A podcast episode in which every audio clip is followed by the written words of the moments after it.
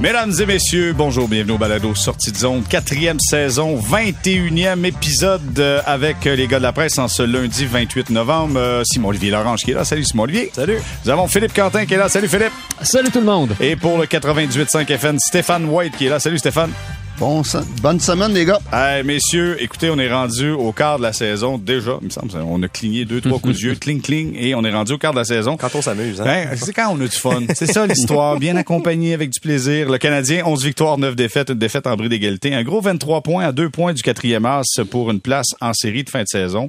Quel constat doit-on faire avec ce premier quart de saison? Je pense qu'on peut regarder ça de, différentes façons. Je sais que Simon Olivier, ce matin dans la presse, t'a décortiqué par les plus méritants selon, euh, selon différents aspects.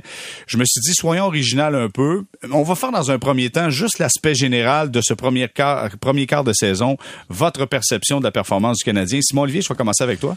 Euh, au-dessus des attentes. En fait, euh, je veux dire de mes attentes, malgré que le Canadien n'a pas grand-chose à faire de mes attentes à moi, là, mais c'est vraiment, je m'attendais jamais à ce que le Canadien soit euh, dans le dans, dans, le mix pour une place en série à ce temps-ci de l'année. Je ne pense toujours pas qu'ils vont l'être jusqu'à la fin de la saison, mais selon moi, au quart de la saison, euh, je m'attendais à ce que ce soit un dossier déjà réglé, qui soit déjà à 6, 7, 8, 10 points mm. des séries, et ce n'est pas le cas parce que c'est une équipe qui a été compétitive presque à chaque soir. Il y a eu des, des quelques contre-performances, notamment la déconfiture contre Buffalo la semaine passée, mais autant, si on regarde ça d'une manière générale, le Canadien n'a pas été outrement, euh, outrageusement dominé par ses adversaires. Et ça, je pense que c'est important dans le processus que le Canadien traverse.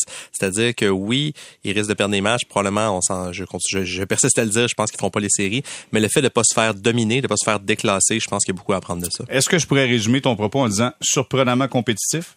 Absolument. OK, parfait.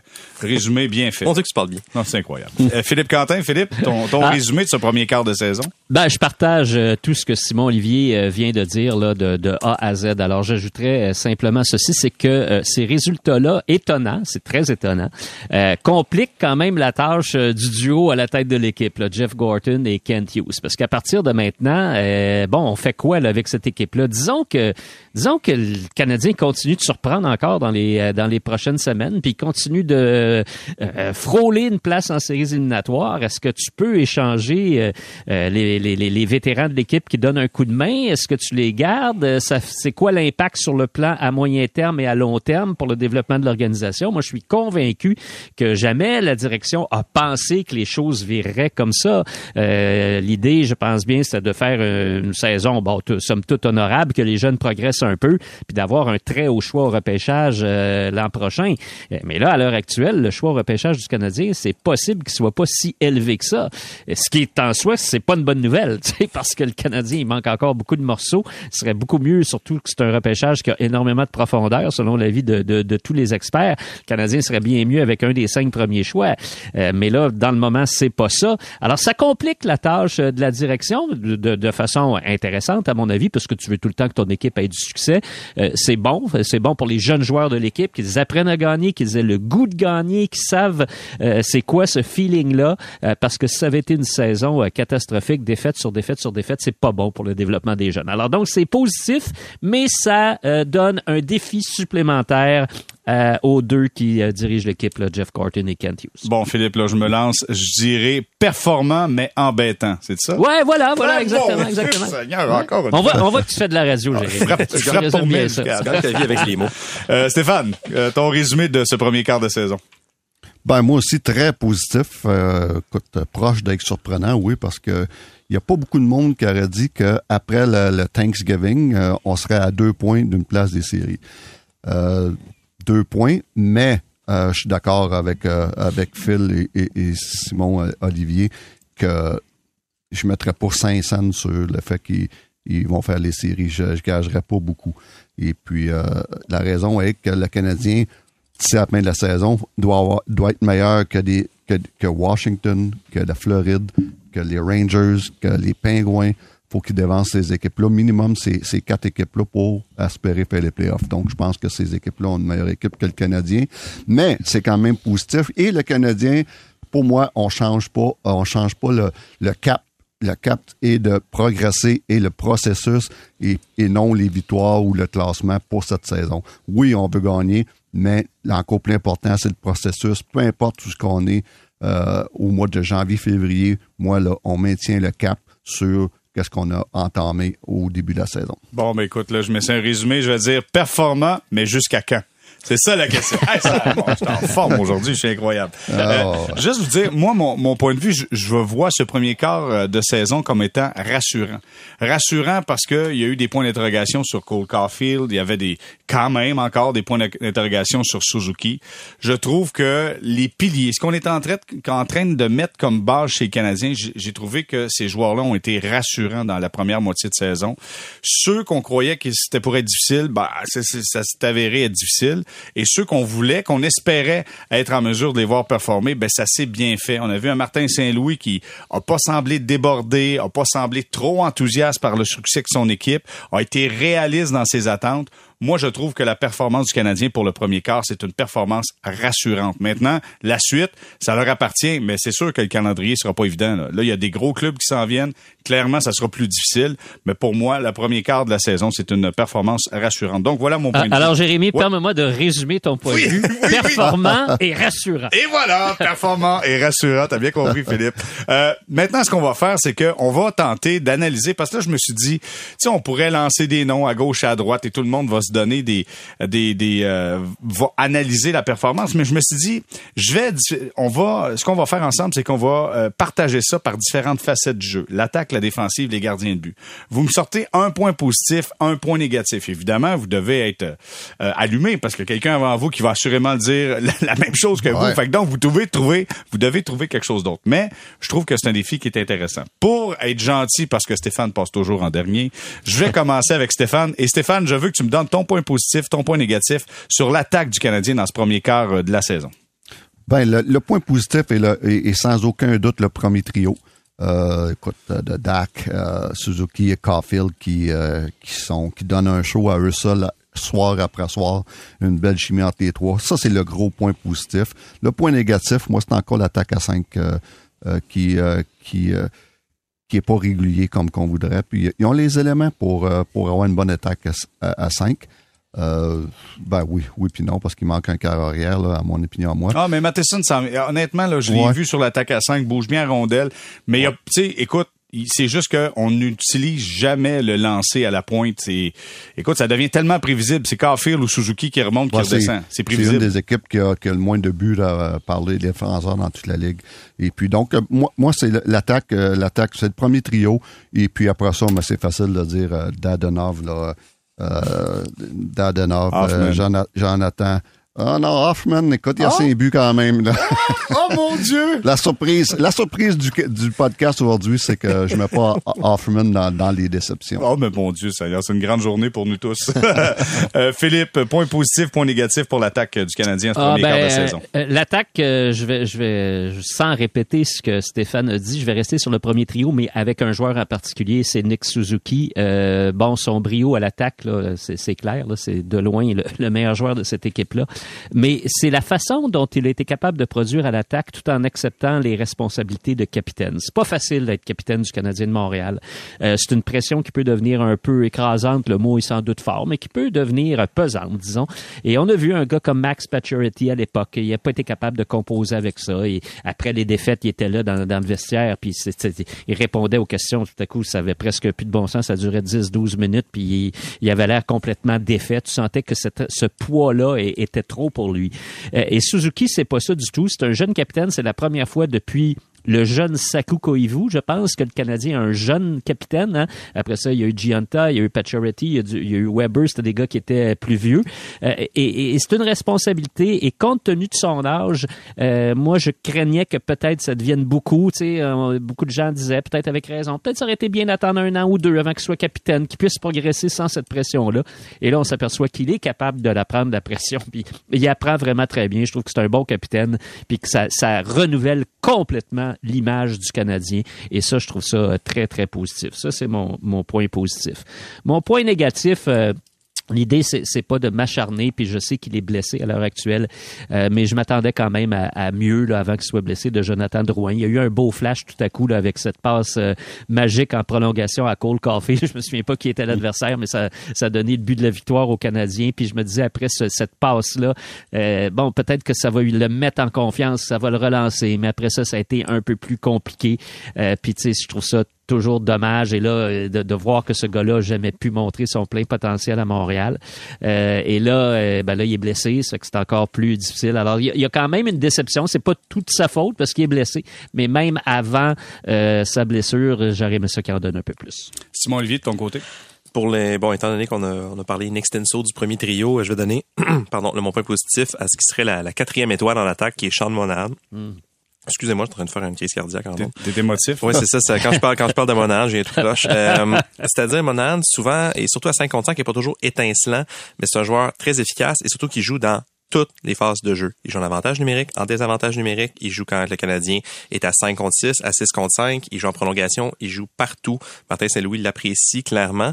Il y a un certain succès offensif. 14 points en 21 matchs. C'est pas, euh, je veux dire, c'est pas les succès de Caulfield ou Suzuki, mais c'est quand même plus élevé que ce qu'il a connu dans les dernières années. On parle d'un potentiel d'une saison de 50-55 points. Donc, Monahan, je pense que pour un joueur qui, en plus, a été acquis avec un choix de premier tour, un joueur dont on vous laisse débarrasser les Flames, qu'on l'échange ou pas, je pense que vraiment c'est un joueur qui, qui en donne pour son argent à son entraîneur.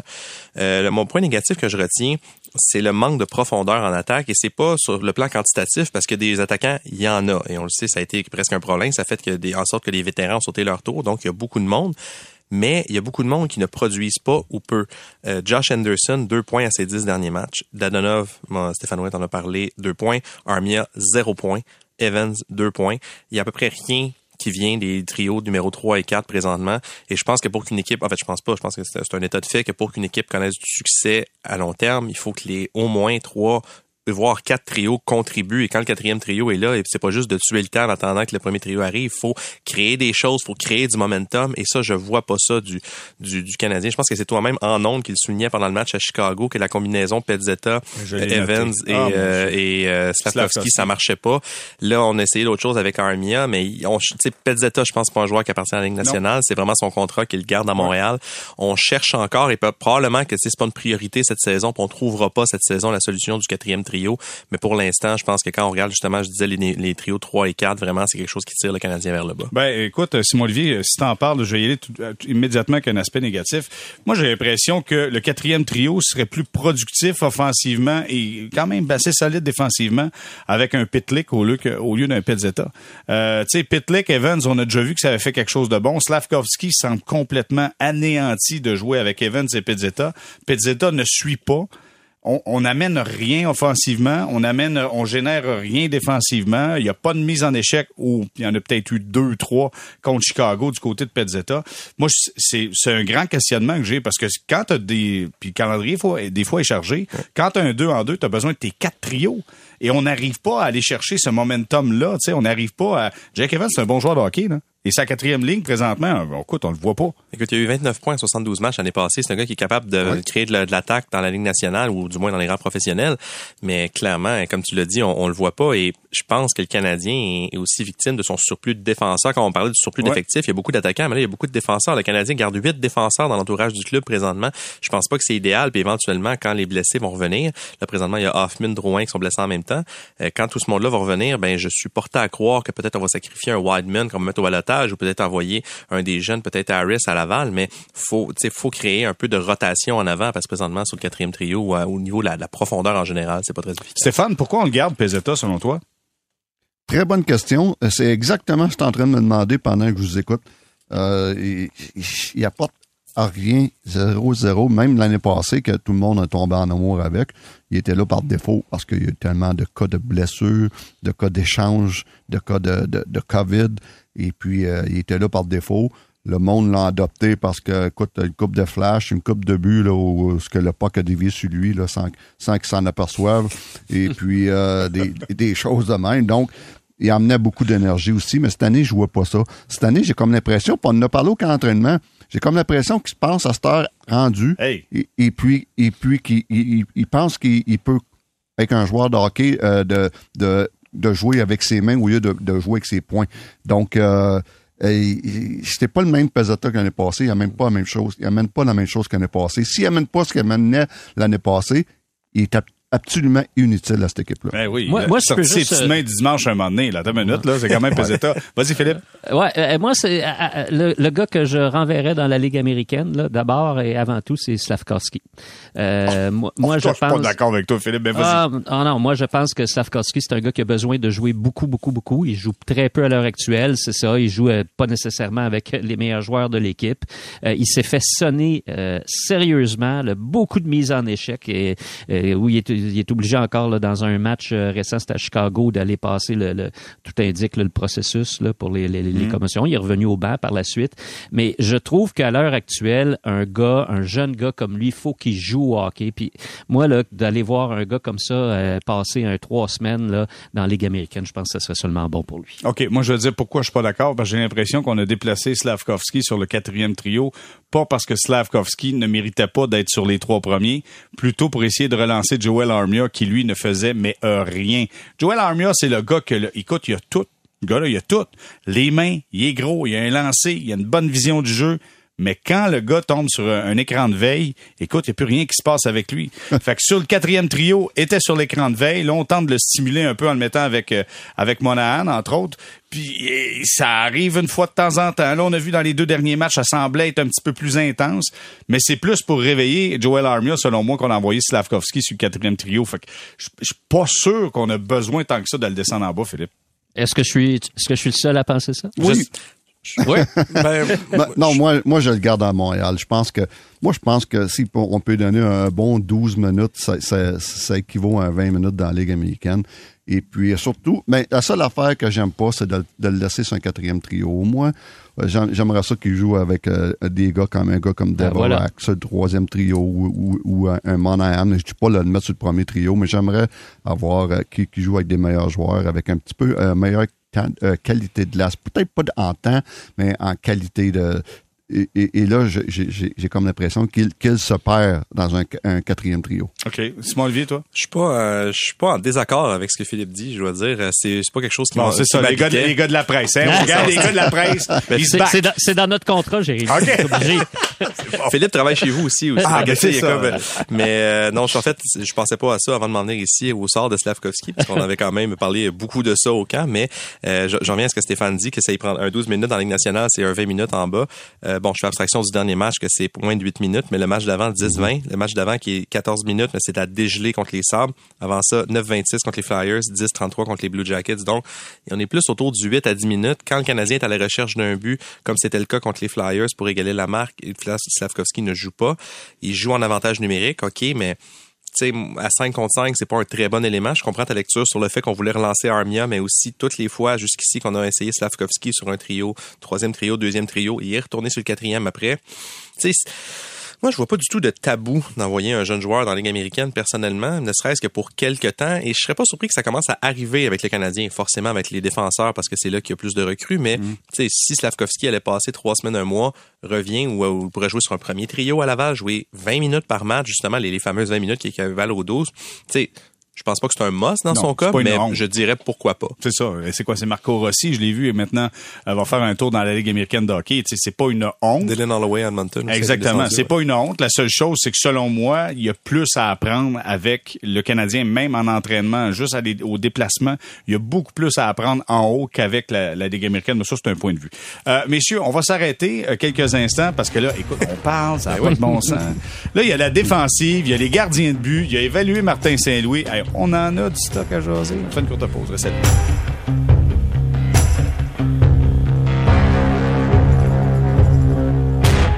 On est de retour au balado Sortie de zone, quatrième saison, épisode 21. Philippe Quentin, Simon-Olivier Lorange et Stéphane White sont avec nous. Messieurs, euh, on a parlé de l'attaque, bilan du premier quart de saison. Parlons de la défensive maintenant. Un point positif, point négatif. Simon-Olivier, je commence avec toi. Point positif, euh, Goulet. Je pense que c'est pas euh, c'est pas nécessairement un point de vue original, mais euh, vraiment, on, voit tous la même chose. C'est un un jeune homme qui joue avec beaucoup beaucoup d'assurance. Pas pas des chiffres euh, hallucinants, c'est-à-dire offensivement 8 points, c'est intéressant, mais différentiel de moins 8, qui est je pense le moins bon de l'équipe. Ou parmi les moins bons, euh, c'est normal. Surtout avec les, les responsabilités qu'on lui confie.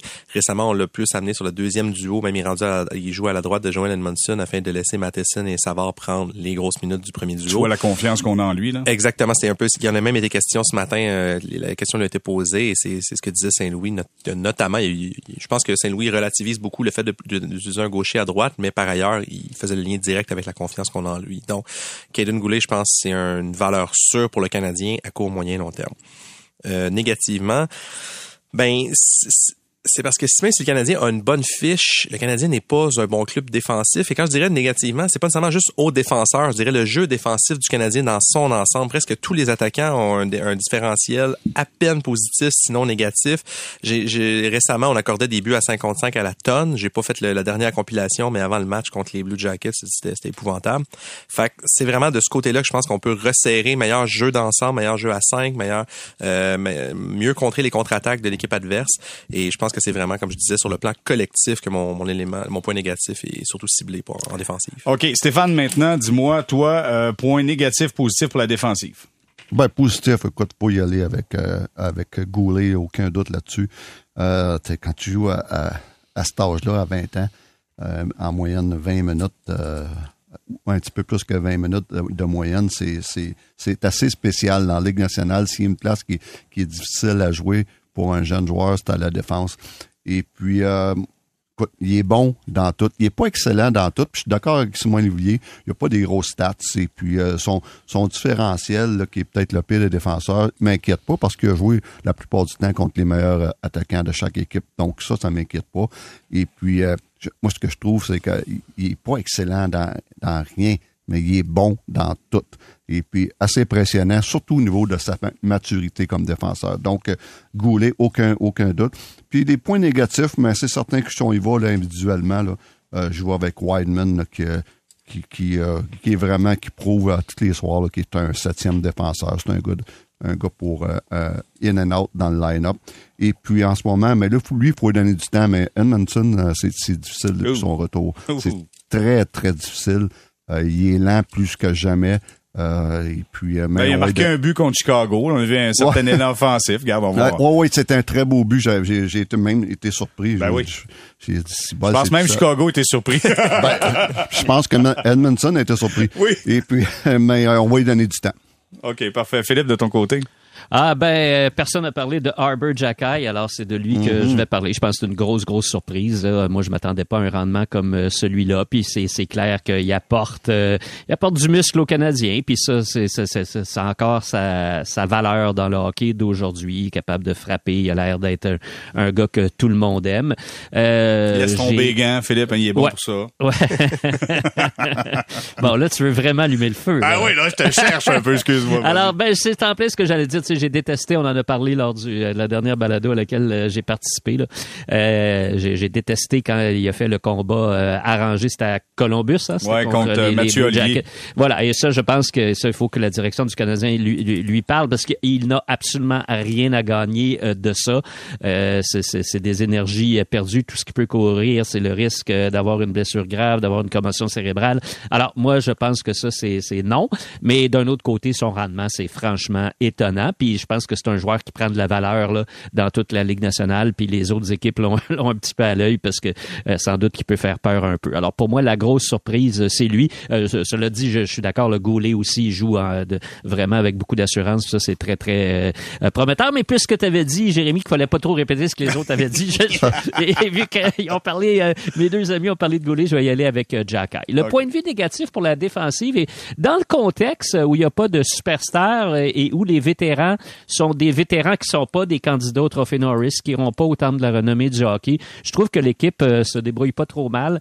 Euh, ce que je trouve peut-être d'un peu plus négatif, c'est tout ce qu'on demande à à Savard, à David Savard. Je pense que c'est peut-être un peu trop. Là, on l'a vu quand il a été utilisé euh, euh trop de minutes. Là, son rendement a, a, a diminué un peu. Donc, il va falloir que d'autres aussi. Euh, on, parlait là de de de de, de Wideman. Euh, il va falloir que d'autres contribuent un peu pour alléger le fardeau sur un gars comme Savard de façon à ce qu'il puisse utiliser, être utilisé de façon euh, normale et non pas être surutilisé pour ce qu'il a à donner. Alors ça, je dirais la gestion des défenseurs, c'est un peut-être un peu négatif pour le Canadien. Je mets pas ça sur la faute de Martin Saint-Louis. Je mets ça sur bon, il y a eu des blessés, les joueurs reviennent euh, tranquillement, mais euh, Edmondson par exemple, il va falloir mieux gérer ça de façon à ce que cette défensive-là, qui demeure fragile, parce que les vétérans sont pas des des des des des, membres d'équipe d'étoiles, puis les jeunes, ben, sont jeunes. Il, va falloir vraiment que tout le monde travaille bien ensemble et bien partager les minutes. Et ça, je pense que ça va être un petit défi. Ouais, puis on est prêt à en prendre des minutes. Je euh, Mike Matheson. C'est drôle parce qu'à Columbus, sur le tableau indicateur, euh, Simon Olivier, t'étais là. T'as encore été surpris par le pas canon. Pour le, hein? Pas pour le deuxième match. Pas pour le deuxième? T'as encore été surpris par le canon? Ah oui. Ouais. Ah oui. Moi aussi, j'ai fait le saut. Je, je veux plus parler de ça. OK. Mais ça pour dire, c'est que sur le tableau indicateur, on, on amène des statistiques qui Ouais. sont assez loufoques. C'est super bon, en fait. Euh, Michael Matheson est celui qui a fait la- qui a parcouru la plus longue distance sur la patinoire dans les euh, dans les deux formations. C'était un 3 km, quelque chose comme ça. ça, ça nous dit que quand t'es défenseur, c'est toi qui patines le plus et que tu freines pas souvent en partant. ça, ça, ça nous dit ça. Fait qu'il est toujours en mouvement, il bouge. Fait que là, je me dis tranquillement, il va, la mobilité va revenir puis il va reprendre du tempo. Moi, ce que j'ai comme point négatif, c'est, écoute, ce qui est positif, les recrues, ce qui est négatif, la rotation des recrues. À être à 8, tantôt, je pense que c'est Simon Olivier qui t'en parlait. Pour moi, c'est un problème parce que en voulant favoriser quelqu'un, c'est que tu enlèves la confiance à quelqu'un d'autre. De garder huit défenseurs, ça veut dire faut que tu enlèves Wideman, ça c'est sûr, tout le monde s'y attend, mais il faut que tu enlèves aussi un jeune, puis les jeunes ont besoin d'avoir des minutes. Je trouve que Jordan Harris, ça a diminué son niveau de confiance, sa face nous dit qu'il est pas heureux, là, que c'est comme ça, puis c'est, c'est compréhensible qu'il soit en rotation. Mais soyons dans une rotation à 7, enlevons Wideman, envoie Wideman dans, je comprends que c'est un bon vétéran, là, puis qu'il est rigolo, puis qu'il est le fun, envoie Wideman avec Laval, et reste dans une rotation à 7, mais il faut que tout le monde soit là, que ça joue plus souvent, pas à chaque soir, il y en a deux qui jouent pas. Il faut qu'ils soient là plus souvent sur la patinoire. Wineman à Laval, moi, à moins d'une immense surprise, moi, en ce qui me concerne, c'est une question de temps. Parce que, comme je disais tantôt, en fonction des blessés qui reviennent, présentement, ils ont pas, sont pas obligés de le, de le renvoyer. Mais euh, même s'il était placé au balotage, j'avoue qu'il gagne pas cher à 750 000, mais il reste encore une autre année à son contrat. Écoute, c'est un gars qui joue plus sur l'avantage numérique ou si peu d'un club qui, qui fait pas les séries. Fait que je vois pas vraiment quelle équipe, il- quelle Non, équipe il peut aider. Fait que je pense que tu peux l'envoyer à Laval et après le rappeler. C'est de valeur, mais c'est un rôle qui devait s'attendre à jouer. Peut-être qu'il s'attendait pas à ce que les recrues passent si toutes jamais, devant il, lui. ré- si jamais il réclamait, ben, tu dis, ben, Ben, bravo, bonne chance, c'est le fun pour lui, exactement, Mais vraiment, moi, je pense qu'il n'y a plus de place avec le Canadien. Je suis totalement d'accord avec ça, Wi- Wideman. J'aime pas voir Wideman dans la- dans l'alignement puis voir un Harris ou un Jack Eye. Euh, Kovacevic, Kovacevic est pas mauvais, mais si tu, sors de l'alignement à un moment donné, et tu le vois, la confiance n'est pas là au retour. Là. Exact. J'aime pas voir un de ces gars-là euh, hors de l'alignement parce que faut que tu mettes Wideman dans le line-up. Donc, euh, totalement d'accord avec ça. Et puis, Wideman, il va falloir qu'il accepte son, son sort. OK, Stéphane, les gardiens de but, positif, négatif? Ben, positif puis négatif, justement. non. Voilà, c'est un résumé complet. Non, mais On prend écoute, les appels. écoute, on, ça prend, écoute, euh, on ne surprendra pas personne ici aujourd'hui en disant que quel début de saison de Samuel Montembeau. Euh, écoute, les gars, là, il est cinquième dans, sur 60 quelques gardiens de but dans la Ligue nationale au niveau de la moyenne d'efficacité. C'est impressionnant. Euh, 8 départs, 7 de qualité. Donc, euh, wow, ça, il n'y a rien d'autre à dire. Et puis, euh, décevant pour Jake Allen, tout que lui, il se promène en entour de 40 quelques au niveau de, la moyenne du but contre, 45e, je pense, au niveau de la, moyenne d'efficacité. Jake qui, vient d'avoir euh, cinq départs difficiles en ligne depuis son, sa, fameuse partie à Détroit. Là, il était cinq départs très, très ordinaires. Et puis, euh, donc, Jake... euh, mais sauf que Jake, c'est une déception ou c'est c'est vraiment le, le vrai Jake Allen qu'on voit? De temps en temps très bon, de temps en temps très ordinaire? OK. Euh, Philippe, moi, je veux savoir, est-ce que tu es prêt à gager ta maison avec moi sur le succès de Samuel Montembeau à long terme euh, cette saison? Ben, la maison, non. Ben, parce que je gage pas ma maison. saison, ma maison. non, non. Mais euh, tu sais, c'est rafraîchissant de voir Montembeau jouer de cette façon-là. Il y a- il y a- il y a- il y a l'appui de ses coéquipiers, il y a l'appui de la direction, il y a l'appui du coach, il est en confiance. Euh, on en parlait avec Richard Labbé là, il y a quoi, une dizaine de jours. L'an dernier aussi, il était blessé. Il avait, il avait mal à une main. Là, cette année, il semble être euh, guéri. Alors, c'est un atout de plus. C'est vraiment le fun. Puis tu sais, on a tellement parlé euh, euh, souvent du fait que les gardiens de but prennent de plus en plus de temps à se développer, que tu sais, c'est pas comme euh, un attaquant ou un jeune défenseur là, qui peut briller instantanément. Souvent pour les gardiens, c'est beaucoup plus long. Et lui, il semble vraiment vouloir euh, confirmer ce principe-là. Maintenant, quel est son plafond, jusqu'à quel niveau il peut être bon? Est-ce qu'il peut être un gardien numéro un dans la Ligue nationale avec une bonne équipe, jouer 55-60 matchs? Je pense que c'est un défi. Euh, c'est peut-être un peu euh, tirer l'élastique de penser ça. Mais dans le moment, il joue très bien. Maintenant, il faut faire un constat brutal pour le Canadien. C'est que si le Canadien devient une bonne équipe dans deux, trois ans, puis là, commence à avoir de réelles ambitions, puis, tu sais, aller loin en séries éliminatoires, puis tout ça, parce que Suzuki en sera à sa cinquième, sixième saison, puis Coffee aurait eu euh, deux, trois saisons de 40 buts, disons.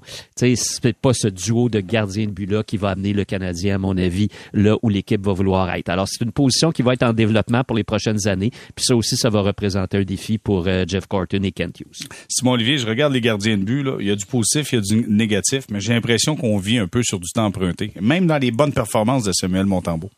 Ouais, c'est ça. Moi aussi, euh, je, je je parierais pas contre Samuel Montembeau parce que je pense que ce serait injuste pour lui, mais je, je, je moi non plus, pour, pour, citer, pour, comme a dit Philippe, moi non plus, je parierais pas nécessairement grand chose sur Montembeau qui maintient ce rythme-là. Euh, après ça, est-ce que c'est grave? Pas vraiment, parce que dans, comme on dit, on répète depuis des semaines et des semaines que le Canadien n'est pas dans la, la, business de gagner cette année, plus dans la business de la croissance. Mais exactement comme vient de le dire Philippe, c'est quelque chose qu'il va falloir régler à moyen terme, parce qu'effectivement, si le Canadien devient bon rapidement ou plus vite que prévu, ben il va falloir que quelqu'un les arrête les rondelles. Fait que si c'est pas Montembeau, si c'est pas Allen, c'est qui? C'est pas clair que c'est Kaden Primo qui connaît une saison très très ordinaire dans la Ligue américaine, un pourcentage d'arrêt de 893, moyenne de but alloué de 3,53 dans la Ligue américaine, alors où c'est un que c'est un niveau où on s'attendait à ce qu'il domine. Il y a un élément que j'ai remarqué ce matin, j'avais pas vérifié avant, mais les gardiens du Canadien font très bien en désavantage numérique. Le, désavantage numérique du Canadien qui va plutôt bien mm. et euh, une des raisons de ça, c'est que les gardiens de but sont bons, y compris Allen, qui, même si sa saison au, total va pas très bien, mais c'est des, les, gardiens font des, arrêts, c'est plus élevé que ce qui est attendu de leur part. Et ça, je trouve ça quand même très positif pour eux, mais aussi pour l'équipe, parce que euh, les, joueurs le répètent que le joueur le plus important sur la glace en désavantage numérique, c'est le gardien de but. Dans les dernières années, c'était pas c'est, pas ce joueur-là qui, qui, les aidait, et cette année, ça arrive. Fait que je pense que quand on cherche du positif, là, il y en a, mais après ça, je pense pas effectivement que c'est des assises extrêmement solides à moyen long terme. Philippe, pour l'évaluation du quart de saison, Martin Saint-Louis puis le management, écoute, est-ce que c'est possible de trouver quelque chose de négatif là-dedans? Ah, non, pas vraiment. Martin Saint-Louis, c'est vraiment c'est une, une découverte pour moi. j'en ai, j'en ai une petite. Excuse-moi, je te coupe là, mais j'en ai une petite. J'ai quelque chose moi. Honnêtement, puis tu l'as mentionné tantôt, je m'attendais que Saint-Louis serait capable de relancer euh, Jonathan Drouin. Je pensais vraiment qu'il était capable d'y parler, puis tu disais ah ouais, viens-t'en, puis on va être capable, puis ça n'a pas marché. Ça, ça me déçoit, honnêtement. Ouais. Ben, ben tu sais, peut-être que euh, c'est sûr que la blessure à Jonathan Drouin fait mal, là. Mais effectivement, c'est, c'est, c'est, c'est difficile. Mais là, regarde, Jonathan Drouin, il, ça, fait, ça fait plusieurs années là, qu'il, a, a des ennuis. Euh, la fameuse blessure là, au poignet qu'il a subi dans le match à Washington il y a quoi, deux ans maintenant, je pense. Mm. Là. Euh, tu sais, ça lui a fait mal parce qu'il y avait eu cette année-là un très, très bon début de saison. Puis on commençait à percevoir des signes du Jonathan Drouin qu'on espérait. Puis on le sait, là, pour quelqu'un qui, qui, qui, qui euh, euh, dont le talent principal, c'est, c'est manier la rondelle, voir le jeu. Si son poignet lui cause des ennuis, il perd peut-être le, la, la, milliseconde, le mini euh, centimètre qui peut faire la différence entre un jeu raté puis un jeu qui, qui, qui, qui, est magnifique. Et puis ça, on dirait qu'il l'a pas retrouvé. Donc ça, c'est, c'est très dommage. Mais bon, au-delà de ça, pour Martin Saint-Louis, moi, c'est la bonne humeur qu'il apporte dans l'organisation. je trouve pas que les anciens entraîneurs apportaient ça. Et c'est pas, je pense pas que c'est méchant de le dire, mais tu sais, euh, Claude Julien, c'était pas, c'était pas Monsieur bonne humeur. Il était, c'est pas qu'il était de méchante humeur, mais il, il radiait pas cette, espèce de, joie qu'on sent chez Martin Saint-Louis. C'était certainement pas le cas de Dominique Ducharme, mais encore moins de Michel Terrien. Alors, de voir qu'un entraîneur du Canadien euh, a l'air d'avoir du fun à faire la job. Il a l'air, même quand ça va mal, il, est capable de répondre aux questions. Euh, il est capable de placer les choses en perspective. Euh, tu sais, de, de, de, de, pas mettre trop de, de pression sur les joueurs et tout, et, et de se consacrer à l'essentiel. Moi, quand il a dit au début de la saison, là, des fois on prend ça trop au sérieux, le hockey. Je trouve que c'est tellement vrai. Puis c'est vrai que parfois on prend ça trop au sérieux. Puis quand tu travailles là-dedans, c'est normal, c'est leur job. Mais il faut qu'on soit capable de relaxer un peu. Et ça, c'est vrai dans n'importe quel métier. Si on n'est pas capable de relaxer le moindrement, on va devenir tendu puis on va sous-performer. C'est presque inévitable. Et de voir un coach canadien qui apporte cette bonne humeur tout en demeurant exigeant, ça, là, je trouve ça un vent de fraîcheur exceptionnelle. OK, mais je vais entendre Stéphane là-dessus avant d'entendre Simon Olivier. Stéphane, avoir un coach, M. Souré, c'est le fun? Ben, c'est le fun, oui. Surtout dans le contexte canadien cette saison. Où ce que, écoute, faut, oubliez pas les gars-là. Ces gars-là là, sont tous encore en lune de miel avec le public montréalais. Et puis, euh, je me souviens, moi, la, première euh, avec Martin, oui, c'est le fun, il y a du fun. Et puis, encore une fois, il n'y a rien à perdre cette saison. Euh, c'est pas à propos des résultats. Il n'y a pas la pression de fournir, de mettre son équipe dans les séries. Il n'y a pas la pression de, de, gagner. Euh, donc, euh, c'est, je l'ai dit il y a, au début de la saison, c'est la plus belle situation pour être un entraîneur dans la Ligue nationale. C'est, ta première ou deuxième année quand il y a zéro attente. donc, tout ce que tu as à faire... Es-tu en train de dire que c'est facile? C'est pas facile, c'est le fun. OK, c'est le fun, il y a une nuance. C'est le fun. C'est le fun. Puis je l'ai vécu à Chicago, ce qu'on avait zéro pression de gagner. la seule pression qu'on avait, c'est de faire progresser cette gang de jeunes-là. Et puis ça a même affaire avec Martin Saint-Louis. Donc, euh, puis c'est le bon gars pour ça. Il y a le, tempérament-là. Et puis, euh, en ce moment, là, c'est euh, la, lune de miel se poursuit. Même chose avec Kent Hughes et Jeff Gorton. Je me souviens quand je suis arrivé Canadien, c'était Marc Bergevin, c'était une lune de miel. Il a été en lune de miel une coupe d'années. Et puis à un moment donné, mais euh, ça a été plus difficile. Mais en ce moment, là, tout le monde va bien, tout le monde fait un bon job, tout le monde est positif mais il y a zéro attente. Et puis, euh, la lune de miel se poursuit. OK, la lune de miel est là. Euh, Simon Olivier, toi, euh, es-tu capable de trouver quelque chose de négatif sur Saint-Louis? Pas vraiment. J'ai pas... je pense que les, les, gars l'ont bien résumé. J'ai pas grand-chose à rajouter. Puis, moi, ce qui m'intéresse, là où ce qui m'intrigue à ce point-ci, c'est comment va aller le deuxième quart de la saison, autant pour Saint-Louis que pour le management, et la suite, parce que, situation hypothétique, on se retrouve au 40e match de la saison, qui est au début du mois de janvier, et le Canadien est au même, à la même, au même endroit que présentement. Là, il est à deux points, donc du quatrième match des séries. OK, on est en début janvier. Qu'est-ce qu'on fait avec ça? le temps avance. Le 50e match, c'est vers la fin janvier. Le, match de la date limite de transaction, 3 mars. Si le Canadien se maintient, qu'est-ce qu'on fait? Est-ce que on continue business as usual? On parle de croissance, on parle d'apprentissage, on parle d'enseignement?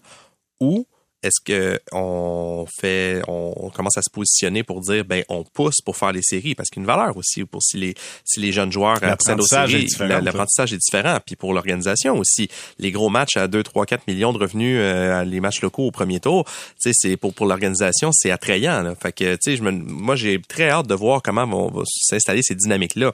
Le Canadien joue la majorité du mois de décembre sur la route. Peut-être qu'on n'aura pas du tout cette conversation-là à la mi-saison, puis que ça va être réglé, puis on, on parlera plus de séries avant longtemps. Mais présentement, ils sont accessibles, ces séries-là. Puis comme l'a dit Stéphane, il y a beaucoup d'équipes à, à dépasser, ta, ta, ta, mais le Canadien, cette année, nous a déjà surpris. Alors, s'il devait nous surprendre encore, qu'est-ce qu'on va faire? Et on se retrouve à la date limite des transactions. Hypothétiquement, on est à 2, 3, 4 points des séries. Est-ce qu'on échange les vétérans ou est-ce qu'on essaie de dire on se renforce un peu, on essaie d'avoir de l'aide? Ça, ça va être intéressant. J'ai hâte d'entendre dans le balado qu'on va faire, euh, Stéphane nous dire pourquoi qu'on a échangé Mike Hoffman, on voulait faire les séries. Jérémy, j'aimerais juste ajouter une ah, chose à propos de ce que disait Stéphane. Puis tu sais, je partage entièrement, Stéphane, ton opinion. Le site La Lune de miel à l'heure actuelle. Puis tu as raison de le dire que ça a été la même chose à l'époque avec Bergevin quand il est arrivé comme directeur général.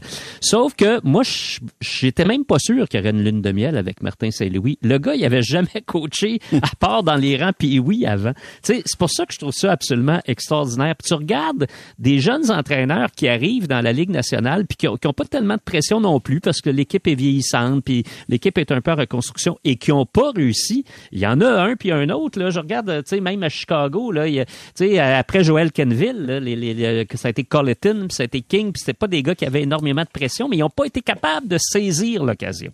Et ça, il y a d'autres équipes. Je me souviens, Philadelphie a déjà eu un coach comme ça. Tu sais, et là, Martin Saint-Louis, avec zéro expérience comme entraîneur, a eu le, a le grand mérite d'avoir réussi à créer les conditions pour qu'il y ait une lune de miel qui, qui dure un an ou deux. Ça, moi, je trouve ça exceptionnel. Oui, tu as raison de mentionner. Puis c'est drôle parce que là, ça fait une couple de fois dans la même phrase qu'on parle de Marc Bergevin, puis en parlant de lune de miel, puis tout ça. Et c'est quoi? C'est aujourd'hui que ça fait un an, jour pour jour? Exact. Aujourd'hui, euh, donc le 28 novembre 2021, Marc Bergevin était congédié.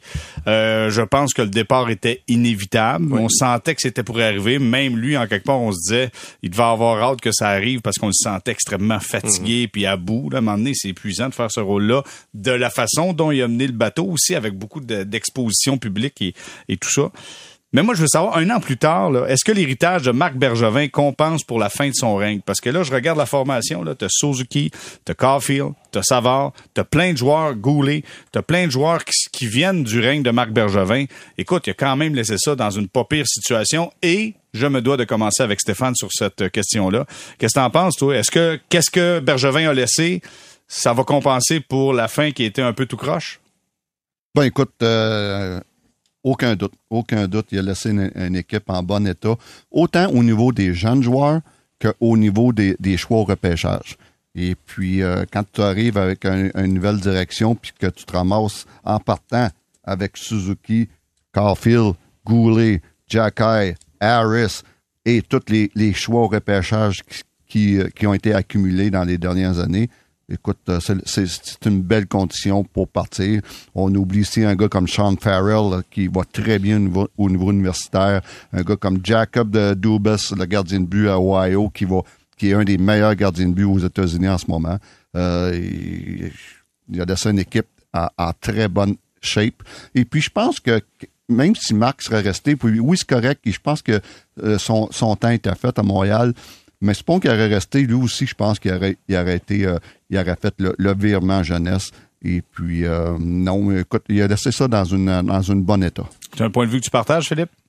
Euh, bah, pas, pas avec autant d'enthousiasme que Stéphane, ça, c'est sûr. Je pense que tous les directeurs généraux qui sont congédiés laissent à quelque part un héritage qui est valable. Un directeur général qui va se planter complètement, ça arrive, mais c'est plus rare. Et là, euh, tu sais, on parlait des succès de Marc Bergevin au début de son règne. C'est vrai qu'il y a eu des succès. Est-ce qu'il faut dire merci à Pierre Gauthier, qui a été pourtant près unanimement condamné? C'était qui qui a donné les succès à Marc Bergevin? Au, début de son mandat. C'était mm. Carey Price devant le filet. Carey Price, Gauthier, il a eu le grand mérite de ne pas l'échanger. Alors, bien des gens pensaient que c'est lui qui devrait être échangé, puis qu'Alak aurait dû rester à Montréal. Il a pris une grosse décision qui a eu un impact positif pour le Canadien. Paturity était là, Piquet Souban était là. Le Canadien s'est rendu en demi-finale de la Coupe Stanley. Est-ce qu'il faut donner tout le mérite à, une bonne partie du mérite à Gauthier ou même à, Bob Gainey? Moi, c'est pas tout à fait comme ça que je vois les choses. Je pense que le directeur général, oui, il a le choix des joueurs il va superviser son directeur du recrutement, puis bon, c'est à lui de faire en sorte que ces départements-là fonctionnent bien, mais il donne aussi une attitude générale à l'organisation. Et, il donne, il, adapte les mesures, il, réussit à s'adapter aux nouvelles tendances. Et moi, je pense que ça, Bergevin, à bien des niveaux, il était, il était plus capable de faire ça.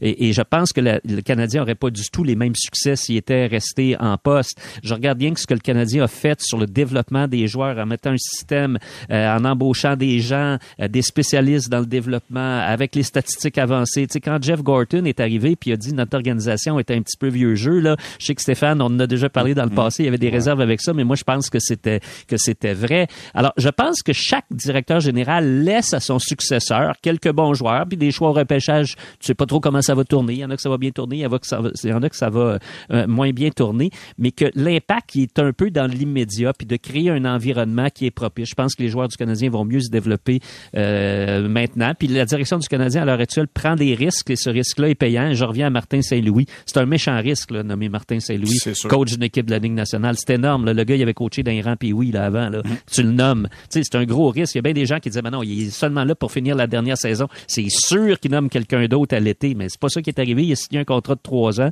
Puis aujourd'hui, il fait tout un job. Alors, euh, oui, Marc Bergevin a laissé des bons joueurs. Je pense que c'est le propre d'à peu près tous les directeurs généraux de laisser un mini noyau à son successeur. Bon, à la fin de la journée, euh, Simon Olivier, c'est toi qui avec Marc Je sais que tu utilises les mots de Marc pour m'introduire. Euh, je suis d'accord avec ce les gars. On dit, mais moi aussi, j'ai moins d'enthousiasme que Stéphane, surtout parce que il y a un constat unanime qu'effectivement, sur le, plan des jeunes joueurs, il y a un bel héritage. Sur le plan des plus vieux, c'est un moins bel héritage. Le Marie Bergevin a laissé beaucoup de mauvais contrats derrière lui et c'est la nouvelle administration qui s'est retrouvée avec et qui a dû gérer ça. Euh, Yoel Armia, on en a parlé tantôt, ce n'est pas un bon contrat. Brendan Gallagher, c'est un horrible contrat pour le Canadien. Josh Anderson, surtout avec ce qu'il donne cette saison, ce n'est pas un bon contrat non plus. Mike Hoffman, au moins, il reste juste une saison et demie. Je sais que c'est le nouveau meilleur ami de Stephen Waite, mais c'est, c'est quand même long peut-être si jamais il retombe dans ses longues léthargies. Donc, Marc Bergevin avait le défaut de tomber en amour avec certains de ses joueurs, avec des joueurs qui, qui, correspondaient à un certain type. Je regarde un gars comme Ben Sherrod. Je pense que Sherrod aurait eu beaucoup d'argent pour une extension salariale avec Marc Bergevin et je pense que Sherrod a été échangé au bon moment. D'autant plus que le Canadien a obtenu un choix de premier tour non protégé et que les Panthers sont pas dans le portrait des séries à l'heure actuelle par ailleurs. Mais euh, Bergevin, effectivement, les, les gars l'ont résumé, c'est un gars qui est arrivé un peu au bout du chemin et son héritage, oui, on va le juger avec les jeunes joueurs qui peut-être vont gagner le Coupe Stanley avec le Canadien, mais il faut aussi le juger avec ce qu'il derrière lui. Il a laissé une maison euh, assez en désordre à l'heure, actuelle. OK. On va s'arrêter là-dessus. On va faire une courte pause. Puis au retour, on va se parler d'Émilie Castonguay qui euh, a reçu contre elle et les Canucks de Vancouver une plainte pour discrimination. Comment on doit percevoir cette nouvelle-là? On en parle au retour. Restez.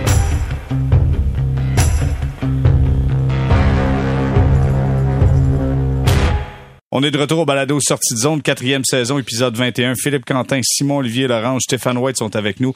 Messieurs, euh, il y a une nouvelle qui est sortie où on apprend qu'il y a une, plainte, une plainte qui a été déposée euh, par une, euh, une, assistante assistante vidéo qui était auparavant analyste euh, analyste euh, en statistique avancée avec les Canucks de Vancouver pour discrimination envers Émilie Castonguay qui est assistante au directeur général. Et je vais vous raconter comment je voulais présenter puis je vais vous dire pourquoi on va parler de ça, puis on va essayer, je vais essayer de faire ça de façon résumée, que vous comprenez bien. J'allais euh, j'allais marquer sur notre liste de sujets Émilie Castonguay dans l'eau chaude, point d'interrogation. Puis je me suis dit, poser la question comme ça, c'est incriminer déjà quelqu'un où on n'a pas de, on, a peu ou pas d'informations là-dessus. Fait que je me suis dit, je vais poser la question euh, aux gars, comment on peut percevoir ce cas-là, comment on peut discuter de ce cas-là? Euh, Simon Olivier, comment on peut jaser de ça sans pour autant incriminer un ou l'autre? Ça devient difficile en quelque part. Là? Ben, si on prend les faits euh, froidement, c'est-à-dire les faits qu'on connaît, les faits qui sont sortis. Donc, il y a Rachel Doris, comme tu disais, cette, euh, cette analyste et assistante au coach vidéo à Vancouver qui a été congédiée. Euh, C'était quelque part au mois de en tout cas ce, ce mois-ci. Elle, elle avait été embauchée en janvier dernier par le, président des opérations hockey, Jim Rutherford, et elle avait été promue d'analyste. On avait ajouté à ses tâches assistante coach vidéo euh, pendant l'été qui ça commencé dans le fond au camp d'entraînement et elle a été mise à pied en novembre. Donc euh, ça a été un très court règne à Vancouver. On ça, ça on sait ça. On, on, connaît sa plainte qui a été déposée devant le tribunal des droits de la personne de la Colombie-Britannique, pardon, euh, qui dit que bon, elle dit que de, à tous les niveaux depuis sa promotion, elle dit avoir été discriminée par l'organisation en général, par l'assistante au directeur général en particulier, et que bon, ce serait selon ses dires, ce serait une publication en fait, ce serait la collaboration avec un journaliste ou un commentaire par texto qui aurait tout fait débouler. Est-ce que c'est juste ça? Est-ce qu'il y avait d'autres choses? On ne le sait pas. Les Canucks de Vancouver n'ont pas juste commenté, ils ont démenti. Dans le fond, autant la déclaration d'Émilie Castonguay que celle des Canucks qui a été envoyée aux médias, c'était ceci est entièrement faux. Et c'est quand même, c'est pas à prendre à la légère. C'est-à-dire qu'avec tout ce qu'on a vécu dans des différentes de tourmente médiatique. On a vu des cas extrêmes qui étaient des, allégations d'abus sexuels jusqu'à des cas un peu plus, je vais dire, mineurs. Je ne veux rien minimiser. Euh, il y a toutes sortes de... On a, connu tous les cas de figure de non, mais c'est pas comme ça que ça s'est passé, ta, Mais là, c'est vraiment, c'est noir et c'est blanc. Il y a la version des Canucks, c'est blanc, l'autre noir, ou après ça, interprété comme vous voulez. Donc, je reste très circonspect par rapport à ça. Je sais pas quoi en conclure. Puis de toute façon, c'est devant le tribunal des droits de la personne. Donc, c'est ultimement cette instance-là qui va décider. Je sais pas en quelle année, je sais pas comment. Ça, ça, ça fait pas très bien paraître les Canucks, c'est sûr et certain. Puis les dernières années nous ont appris à croire les, victimes, les plaignantes, hein, ou souvent les plaignantes dans ces, cas-là. Euh, donc, comme je disais, je reste prudent. Puis la, j'ai fait une longue réponse pour arriver à une courte conclusion euh, qui est, c'est pas clair pour moi. Qu'est-ce qu'on doit penser de ça Mais tu vois, Simon Olivier, moi, qui me, ce qui m'intrigue là-dedans, c'est que j'ai l'impression que maintenant tout est traité de la même façon. C'est-à-dire un cas grave. Moi, pour moi, là, ce que j'ai lu, ça me semble de la poutine à l'interne de ressources humaines. Tu un boss, un, employé, on n'est pas content. Je dis pas qu'il y a quelque chose de bien ou de mal, mais ça me semble des ressources humaines à l'interne. Et là, maintenant, tout est traité de la même façon. Ça veut dire que, euh, écoute, euh, du, du, cas le plus grave au cas le plus minime, et je le quantifie pas dans l'échelle, mais tout est traité de la même façon. Et on pourrait avoir des réactions sans même connaître et on traite de la même façon. Ah, tu sais, un peu la, la, culture du cancel. Ah, Émilie Castonguay, faut la, on faut la cancel, on la cancel parce que, voyez-vous, c'est pour ça que je voulais avoir la conversation. Puis Philippe, écoute, euh, journaliste d'expérience, comme c'est quoi ton point de vue là-dessus? Ben, moi, je pense qu'il faut être extrêmement prudent. Là, c'est comme le disait Simon Olivier ça va se, se retrouver ce dossier-là devant le tribunal des droits de la personne en Colombie-Britannique. Donc, il y aura audition, euh, il y aura euh, interrogatoire, il y aura probablement contre-interrogatoire, et là, on saura, on en saura mieux à partir de ce moment-là. Euh, pour l'instant, là, tout ce qu'on en sait, c'est une, dépêche de presse, et puis euh, où une partie dit quelque chose, puis l'autre partie dit le contraire. Alors, c'est très, très difficile euh, de, de, d'y voir clair. C'est pour ça qu'il faut attendre, puis il faut surtout pas sauter aux conclusions rapidement. Maintenant que tout ça ça soit dévoilé. Euh, c'est normal, on est ici dans la, Ligue nationale de hockey, c'est très public, euh, les activités euh, sont, sont toujours surveillées. Quand il arrive quoi que ce soit à un joueur ou à un membre de la Ligue nationale de hockey, ça, ça c'est dans les médias, c'est alors que le même incident, la même affaire arrive à quelqu'un qui est dans un autre domaine, qui est pas connu puis qui est pas suivi par les médias, ben on n'en parle pas. C'est tout à fait normal. Alors ça fait partie un peu du territoire, mais pour l'instant, pour répondre à ta question, je dirais prudence et faut attendre. C'est une réponse un peu plate, mais je pense que c'est la seule euh, qui est plausible à ce moment-ci. Stéphane, ton point de vue là-dessus? Totalement d'accord euh, avec les, les gars. Euh, prudence, comme Philippe vient de dire, c'est écoute, on ne sait pas grand-chose. si c'est une question de compétence, j'ai pas de problème avec ça. Si c'est une autre question de, de, de, de n'importe quoi d'autre, de discrimination, là, ça peut, c'est un gros problème. Donc, on, peut, moi, je peux pas. C'est dur de commenter ça quand on a tellement peu d'informations. faut être très prudent de ne pas brûler des, personnes dans, cette histoire-là. Simon Olivier? Je, je, veux juste quand même mentionner que les Canucks de Vancouver sont une équipe où il y a deux femmes au sein de leur département, dans la haute direction de leur département hockey, Camille Granato et Émilie Castonguay, qui sont dans l'entourage du directeur général. Les deux sont adjointes au directeur général. Donc, c'est une équipe qui fait qui, qui, fait avancer justement la diversité au hockey, ce qui est une grande lacune de ce sport-là, euh, pas juste à Vancouver, partout. Fait est-ce qu'il y aurait mis dehors cette fille-là parce que à cause de son genre, ce qu'elle allègue ou est-ce qu'elle été discriminée à cause de son genre, ce qu'elle allègue dans sa, c'est pas une poursuite mais dans son, dans, sa, dans sa plainte, euh, ben c'est, malheureusement c'est un peu à elle de faire la démonstration de ça. Puis si c'est ce qui est arrivé, ben j'espère que les personnes responsables paieront de ça. Et je vais juste aussi mentionner sur le fait que la, plainte est publique, ben c'est parce qu'elle a décidé de la dévoiler, donc euh, Madame Dory, parce que le tribunal des droits de la personne, c'est pas comme les autres tribunaux où euh, tout est public. Par exemple, l'histoire d'Hockey Canada, la poursuite avait été déposée devant la cour de London disponible pour vous, pour moi, n'importe qui peut la faire venir, alors que c'est pas pareil. Il y, a un, aspect de confidentialité pour le tribunal des droits de la personne. Et là, c'est Madame Dory qui a décidé de le publier et d'aller avec cette histoire-là. Donc, c'est, en fait, je suis un peu perplexe parce que je me demande, est-ce que c'est quelque chose dont on va en parler longtemps ou ça va un peu mourir dans l'œuvre jusqu'à temps que ça passe devant un arbitre ou un commissaire, mm. je sais pas exactement qui qui tranche ces questions-là, c'est c'est intriguant, je vais dire comme ça. Mais j'aime beaucoup euh, le fait que vous faites preuve de jugement parce que c'était ça le but de la conversation aujourd'hui, tu sais, parce que ça aurait été tellement facile de tomber à bras raccourcis d'un côté ou de l'autre.